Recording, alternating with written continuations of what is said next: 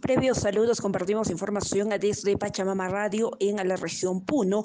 El desborde del río Quiscamayo en la provincia de Lampa provocó que un aproximado de mil hectáreas de cultivos se vieran afectadas y existe el riesgo de que las viviendas se colapsen. A ello se suma la emergencia que viene ocurriendo también en otros sectores de la provincia, por lo que la autoridad edil Siriaco Díaz pidió la intervención del gobierno regional de Puno.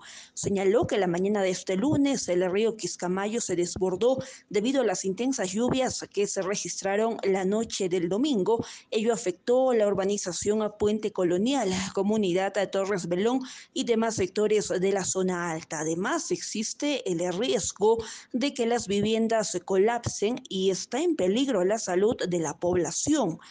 Eh, la autoridad edil sostuvo que año tras año siempre se presentan este tipo de emergencias, pero la magnitud de este año fue eh, más alta de lo normal, por lo que solicitó la intervención del ente regional. La situación es crítica.